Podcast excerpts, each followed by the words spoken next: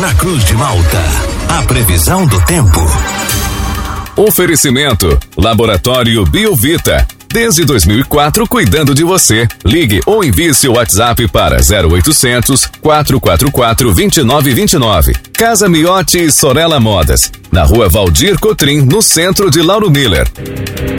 Meteorologista Peter Scheuer conta pra gente com a previsão para o dia de hoje aqui na nossa região, quarta-feira que inicia novamente com o tempo bom aqui pela região. Peter, muito bom dia. Bom dia para você, Juliano, para o Thiago, para todos que nos acompanham aqui nos boletins da previsão do tempo. Sim, hoje mais um dia com tempo bom, com presença de sol, algumas variações de nuvens e calor. Temperatura que segue elevada, provavelmente hoje a máxima deva ficar entre seus 20, 33, 34 graus, então vai ser um dia bem quente, bem propício aí para qualquer tipo de atividade ao ar livre. E a maior parte do período a gente vai ter a oscilação do vento do quadrante norte a nordeste, que sopra com intensidade fraca, 10 a 20 km por hora. Pontualmente nas praias pode até chegar uns 50 km horários ali na região de Laguna, Jaguaruna, o Rincão. E, e é um dia assim que tem que tomar um pouquinho mais de atenção com o sol, né? Exposição muito prolongada ao sol aí, passar bastante protetor solar, chapéu, mesmo que a gente tenha essa, essa variação de nuvens que mantém em alguns momentos o céu parcialmente acinzentado, mas hoje vai ser um dia bem quente mesmo. Amanhã segue com abafamento durante a madrugada e parte da manhã, ao longo do dia, uma frente fria chega ao estado, essa frente fria deve estar trazendo a ocorrência de chuva e temporais isolados não se descartam. Não é uma frente fria forte, não é uma frente fria que traz chuva volumosa, mas de qualquer maneira, né, ela deve estar influenciando a nossa região. Então a temperatura já não sobe tanto assim, provavelmente uns 26, 28 graus assim durante o período da manhã e até que ela chegue, ela traz aí a ocorrência de chuva. No decorrer da sexta, sábado e domingo segue com temperaturas, ou melhor, sexta-feira mais agradável, entre 25 e 24 graus. Ela não sobe muito, justamente porque a frente fria passa na quinta, ela se desmancha e fica um pouco da oscilação do vento do quadrante sudeste a sul na sexta-feira. Mas de qualquer maneira é um dia que ele é aproveitável, mas pontualmente à tarde algumas pancadas isoladas não, não podem ser descartadas. Então a temperatura é um pouquinho mais agradável na sexta-feira.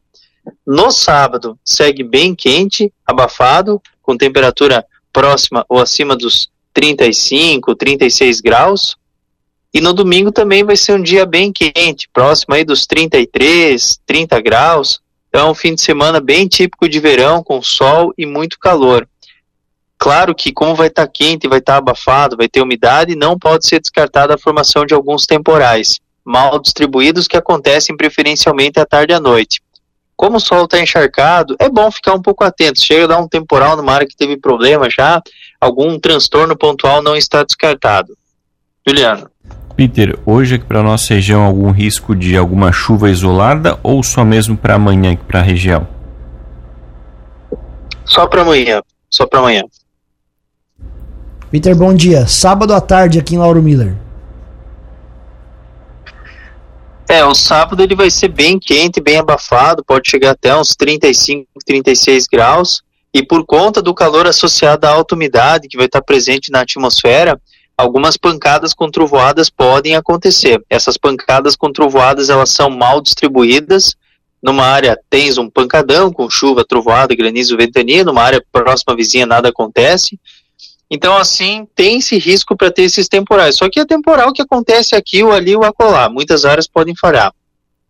E Peter, hoje a gente já teve o amanhecer com as temperaturas com as mínimas né, mais elevadas aqui na região, se aproximando aí quase dos 20 graus. A tendência para os próximos dias também as mínimas ficarem mais elevadas aqui na nossa região? Sim, elas ficam variando entre 20 e 22 graus nesta quinta-feira é um, um amanhecer assim quente ainda, abafado. Na sexta-feira vai para uns 17, 18 graus, porque a frente fria ela passa na quinta e aí na sexta-feira já fica um pouquinho mais ameno. Mas ainda é 17, 18 graus, não é uma, uma temperatura ainda relevante em termos de frio. Aí no sábado e domingo vai para uns 22, 23 graus as mínimas. Segue bem quente. E Peter, com a passagem dessa frente fria, né, com essas temperaturas elevadas que a gente vai ter nesses próximos dias, a gente pode ter algum transtorno pontual aqui para nossa região, alguma queda de granizo, algum temporal? É que o problema é que é o seguinte, que essa massa de ar que está presente aqui no estado, ela é uma massa de ar seca, ela não é uma massa de ar úmida. Se fosse uma massa de ar úmida, ia ter um monte de transtorno, mas é uma massa de ar seca. Massa de ar seca, ela não tem muito vapor da água, então ela passa aqui ao longo da, dessa quinta-feira, vai se desmanchando ao longo do estado, e ela traz, assim, temporais muito isolados, assim, são pouquíssimas áreas, assim, que pode ter alguma trovada mais forte, algum granizo, então, é bom considerar algum risco de temporal isolado, mas não que é algo que precise de alerta, algo do tipo. Não tem nada disso. Peter, a nossa ouvinte, a Beth, pergunta a previsão para sexta-feira à noite em Criciúma. Sexta-feira vai seguindo com um tempo mais agradável, 25, 24 graus. E no geral, assim é bom. Uma chuva bem isolada, assim, não está livre para estar tá acontecendo, mas no geral, assim é mais tempo seco. Essa condição de tempo seco dos últimos dias aí, Peter, acho que a gente já vai para 5, 6 dias sem chuva e com sol, né, o que é bem raro nos últimos meses. Ela tá por todo o estado e tem alguma região ainda que está sofrendo, nível dos rios elevados nesse momento? Sim, sim. Ainda tem locais aí que a gente está aí com problemas de rios, né? Como por exemplo Taió, Rio do Sul, que são áreas que a gente tem o, o rio Itajaí-Açu que acaba sendo bem é, bem elevado ainda, né? Tá com 6 e 7 ali em Rio do Sul, ainda tá com nível assim de risco, né? Então por ali ainda tem transtorno, ainda tá, tá com aquele nível assim bem de alerta, mas pelo menos já saiu dos 7 metros, né? O que o que alivia um pouco. O problema é que vai ter mais chuva na próxima semana, né? Assim, que nem a gente até, não lembro se foi vocês que comentaram, que teve uma informação, ah, novembro é o mês que é o pico do El Ninho. O pico do El Ninho, olha quantos dias de tempo seco a gente já está tendo, entende? Por isso que a gente disse, outubro é o pior mês de todos, não tenho que questionar. Se tivesse um mês de outubro e um mês de novembro igual, meu Deus do céu, isso ia ficar para a história do século, porque tá louco, ia ser muita chuva, né? Ia ser muita chuva, ia ter, ia ter que construir uma arca de Noé, porque sim, vai ter chuva, vai, mas só que essa chuva ela reduz, né? Enquanto outubro, quase todos os dias aí teve chuva, o mês de novembro já tem períodos maiores de tempo seco, tem períodos de chuva, vai ter transtorno ainda, vai, mas só que o volume ele diminui mais pelo menos aí metade do que caiu em outubro cai ainda no mês no mês de, de novembro. Logicamente que metade ali é volume de 350 a 400 milímetros, ainda é um volume alto, logicamente que é, mas só que já é, já dá uma reduzida, né?